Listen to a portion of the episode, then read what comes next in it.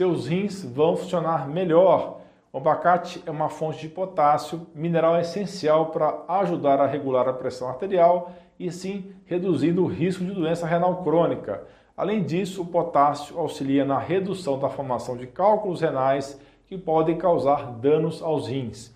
O abacate também é rico em ácido fólico, que diminui o risco de doença renal em pessoas com diabetes. A ingestão de abacate não é recomendada para quem tem hiperpotassemia ou hipercalemia, ou seja, altas concentrações de potássio no sangue.